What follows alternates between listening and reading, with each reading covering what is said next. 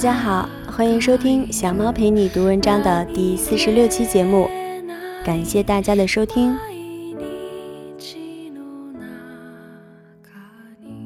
在节目的一开始，小猫要先跟大家说一个重要的消息。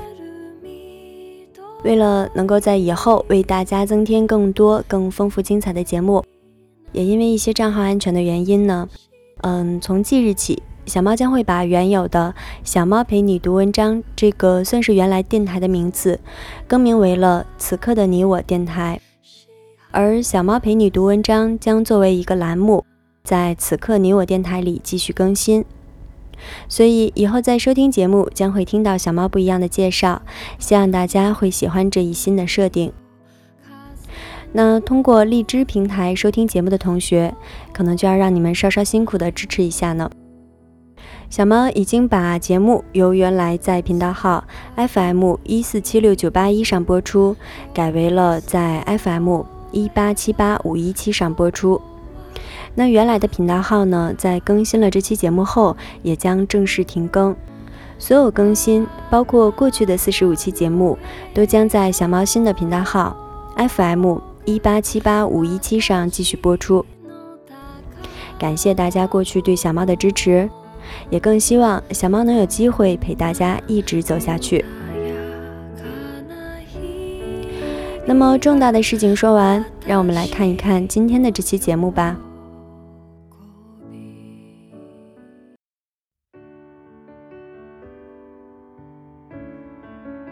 今天小猫与大家聊到的是关于如何与父母相处的话题。在中国有一句话叫做。百善孝为先，孝道一直是中国人德之根本，这话一点都没有错。父母生养我们，无论他们是否做到最好，但生命的给予才给了我们创造自己人生可能的前提，所以关爱父母是理所当然的。但中国还有一个词叫做愚孝，不分青红皂白，不分是非对错。以为一切都听父母的话了才是尽了孝道，这又走向了另一个极端。今天小猫播送的这篇文章，用一种很中立的角度，理性清晰、辩证的看待了该如何与父母相处的问题。欢迎收听第四十六期节目。父母是亲人，而不是主人。作者廖伟文，在此。非常感谢原作者分享给我们的精神财富。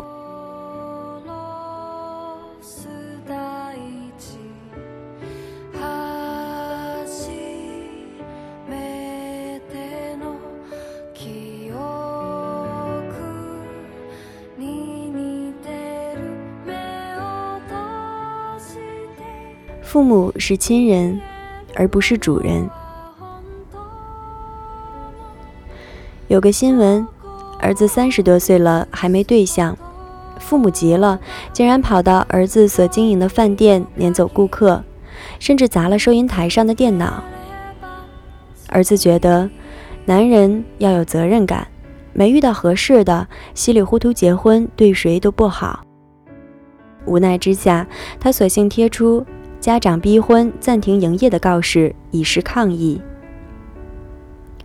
我想先来做个假设：如果一个孩子丢了，他的亲生父母倾家荡产寻亲多年，最终得知孩子已被一户物质基础优越、家教环境良好的家庭收养，养父母学识渊博，对待孩子视如己出，孩子教养良好、健康成长，那么问题来了。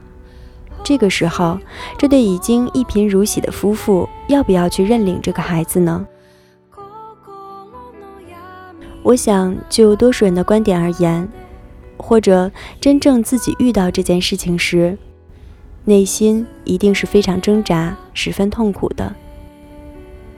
事实是，理性而言，似乎不去揭示真相，不去认领孩子，对于孩子的成长与未来是最好的。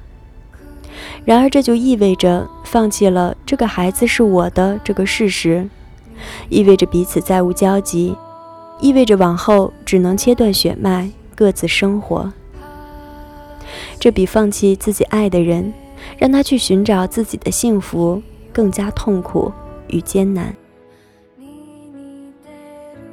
就本能而言，我们期望孩子是自己的，我们期望和他建立联系，拥有这样一层血脉关系。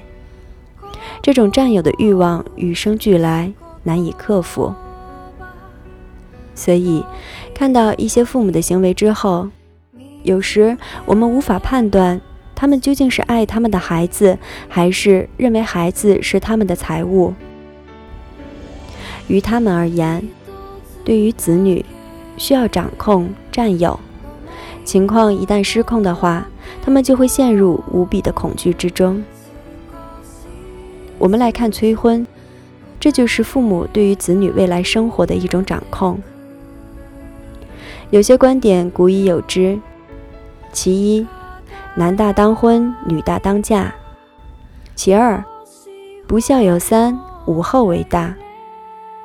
两个传统观念，一个用来催婚，一个用来催生。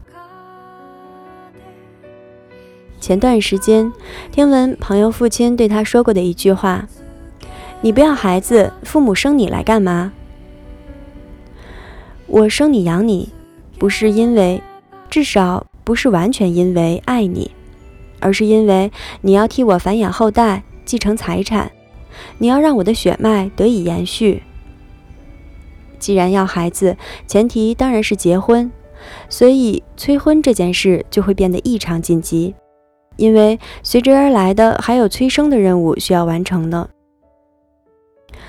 曾经做过调查，为何很多父母如此焦虑子女的婚姻大事，甚至二十出头的女生就已经开始被频繁的安排相亲？明面上得到的回答是，父母想要看着子女过得好，只有他们完成成家立业、结婚生子的任务之后，父母才能放心。然而，这里就有个悖论：如若父母是为了子女幸福，想要他们过得好的话，为何许多父母并不去考虑子女的感受，不去考虑他们内心是否快乐、是否幸福，不去考虑他们是否有一个可以共度此生的对象，甚至不去过问他们是否愿意此时此刻婚娶，他们是否愿不愿意此时此刻的去要一个孩子？他们嘴上说的是为子女好，可是他们并不去考虑子女的意愿和感受。那么，这是爱吗？对于一个同性恋、不婚族、丁克族而言，他们面对来自父辈的这些要求与压力，将会更加痛苦。父母、子女。原本最亲的人之间，却在彼此折磨。众所周知，婚姻是两个原本陌生的人之间建立起的亲密关系。这种关系的建立，催不得，急不得，催没用，急也没用。稀里糊涂结婚，其实是种不负责任的表现，不对自己负责，不对对方负责。在这种情况下，产下孩子，更可能是对孩子的不负责。如此这般，恶性循环。这些道理很多父母都懂，但是为何他们还是如此急切的、迫切的希冀孩子可以尽早成家、生儿育女呢？此前我一直认为那是控制欲，你是我的孩子，所以要听我的安排。或者是自恋人格在作祟，我这么做都是为了你好，哪怕你暂时不懂。可后来，在我深究之后，我认为这还可能是他们克服死亡焦虑的办法。我们常常看到很多婚姻出现问题、事业未见起色的父母，他们对子女的期望反而很高，对于子女的升学就业。婚姻嫁娶干预的最多，似乎他们平凡的人生急需子女来进行改变，他们的梦想，亟待子女来为其实现。在这种情况下，焦虑的父母会加大对于子女未来选择的干预力度，催婚催生一天比一天紧急，因为我要在我死亡之前安排好这一切，从而让我的生命得到最大的延续。这就是他们生而为人的任务所在。但是，我们必须清楚的是，子女没有办法承担这些责任，也没有办法去为父母克服死亡焦虑。这是我们每个人都要独自面对的事。试问，我们又有多少人会记得太爷爷的过往和愿望，甚至是爷爷的？我们听闻很多悲剧。有些子女因为无法担负父母施加的各种压力，最终选择了最为激烈的对抗——自杀。父母抱着冰冷的尸体哭泣：“爸妈错了，我们再也不逼你了。早知你这么苦，我们就不去逼你了。你醒来好不好？只要你能活着，你爱干嘛干嘛。只要你能好好活着就好。”有时非要走到这一步。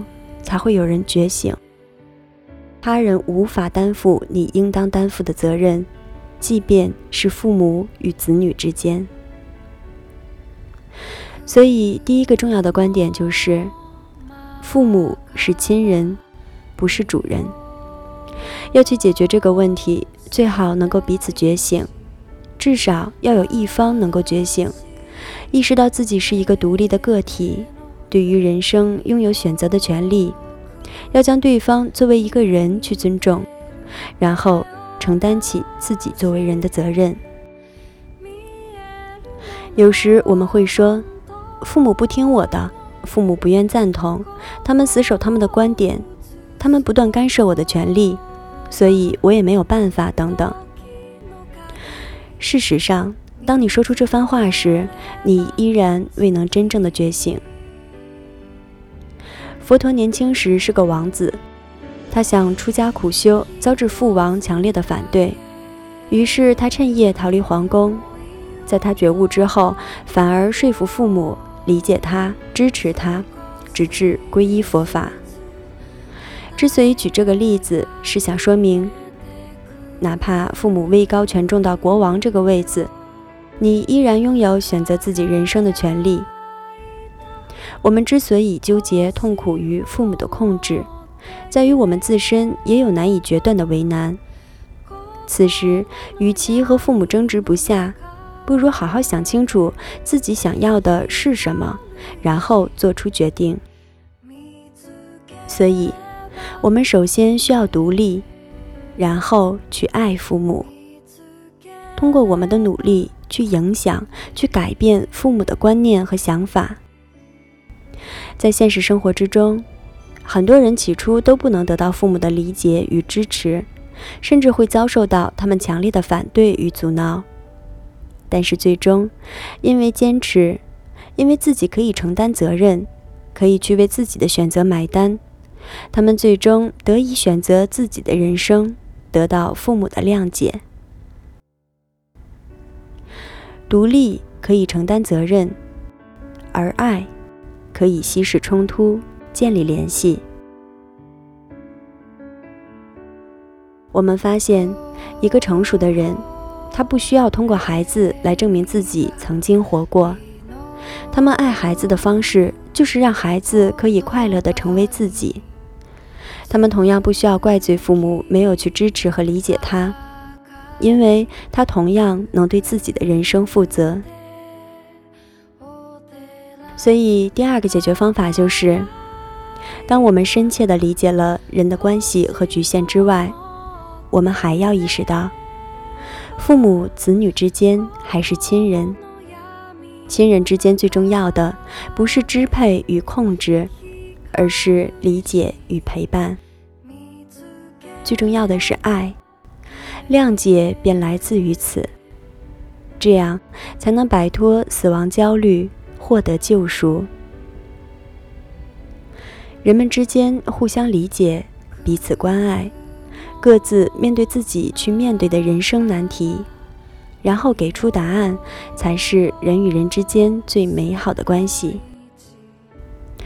承担爱与责任，是我们每个人成熟的标志。而你之所以感到痛苦，在于你还不够强大。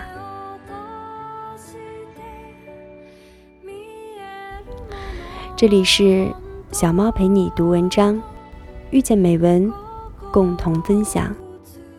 今天的节目就到这里，感谢大家的收听，希望能对你的生活有所帮助。小猫陪你读文章，希望能为你的生活带来一些温暖，一些快乐。